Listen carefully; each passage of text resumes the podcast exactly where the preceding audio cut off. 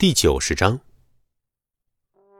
江玉拍着可儿的屁股，哈哈大笑着起身，拿起办公桌上的钥匙往外走。另一边，魏有龙的电话是警察局打来的，他听着电话里的案情陈述，礼貌的挂断电话，而后眉头紧皱的拨通了振邦公司执行副总的手机。很快，电话接通，王松，怎么回事？警察局电话都打到我这里来了，我们公司是不是有个叫袁大猛的？呃，是是呀，有这么个人，前天刚来报道的。我看他身体条件不错，就录用了。电话那头的王松恭敬说道。魏有龙压着心底的怒气说道：“今天他是不是出任务了？”呃，是呀，是一个小任务，秦氏集团李全发布的。说是去要个账，要个屁账！他们是去绑架，而且还动了枪，死了个人。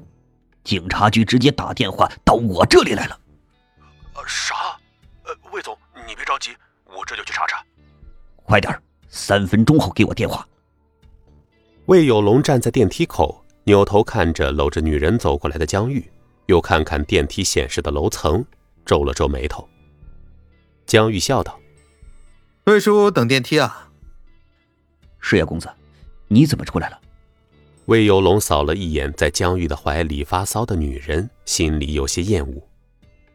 是啊，这娘们嫌办公室硌得慌，这还得怪魏叔啊，非得拉着我谈生意。你看，耽误到现在吧。江玉哈哈笑着，魏有龙干笑着，等着电梯。他不止一次的后悔让江城实业入股振邦了。他和江胜龙的理念完全不同。江胜龙是个在商业上无所不用其极的人，而他是个军事化正统思想很严重的人。电梯到了，恰巧这时候魏有龙的手机响了。江玉率先走进电梯，魏有龙压着声音和王松交谈。江玉和女人在电梯里互啃。魏有龙觉得，要不是自己在电梯里，两人恐怕就会更进一步了。无意间，他只是又做了一件让江玉不开心的事了。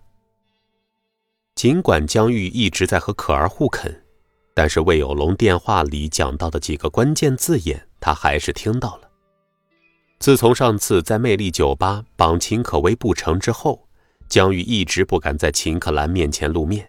他担心秦可薇会将魅力酒吧的事儿说了出去。可是经过这些天，秦可兰一直没有找他的麻烦，他渐渐有些怀疑秦可薇并没有把那天发生的事情告诉秦可兰。或许秦可薇根本就不知道是他指使魅力的打手做的那些事呢。江玉推开怀里的女人，问道：“魏叔，怎么回事？秦可兰怎么了？”哦。公子认识他？认识啊，我的梦中情人，我一直在追他呢。哦，是有人在镇邦发布了任务，要绑架他，结果出了人命，闹到警察局去了。怎么回事啊？牵扯到了秦可兰，江玉的心思立即上来了。他觉得这可能是自己在秦可兰面前表现的机会。魏有龙说：“绑架秦可兰的时候，秦可兰身边的保安孙离受伤了。”而我们镇帮的人也受伤了，而且还死了一个，案子现在还不明确。明天我去警察局问问。江玉一听，里面竟然还有孙离的事情，而且还死了人，顿时江玉对孙离这个乡巴佬的仇恨再次掀了起来。哼，魏叔可能不知道吧？孙离可不是什么穷保安，而是秦可兰的男朋友。魏有龙皱了皱眉头，嗯。秦可兰的男朋友。是啊，魏叔，这事你交给我处理，怎么样？你，是，魏叔，江城实业可是振邦的大股东，这么多年一直没给振邦做出什么贡献，眼下这点小事就交给小直办吧，保准处理的妥妥当当。江玉拍着胸脯说道：“公子，这可不是小事，绑架案。”械斗，而且动了枪，还死了人。放心吧，魏叔，保证不给你添麻烦。江玉见魏有龙还在犹豫，立即抛出了重磅炸弹：只要魏叔答应将这事交给我处理，明天一早我就让财务把振邦的款打过去。魏有龙惊喜的说道：“哦，当真？”他虽然知道江玉接这个案子肯定是别有用心，但是江玉答应立马汇款这个条件太诱人了。江玉又道：“魏叔放心吧，我绝对会遵纪守法的处理这件事，不会给你惹麻烦的。”好，明早打款。放心吧，魏叔。看着魏有龙走了，江玉立即掏出手机，拨通了江城实业外联部的电话，让他查一下秦可兰的案子。当得知死了人，而且凶手尚不明确之后，他兴奋的差点跳了起来。既然孙离在场，那么凶手只能是他，因为我江玉说你是，你就是。孙离，你终于落到我手上了，这次我就要玩死你！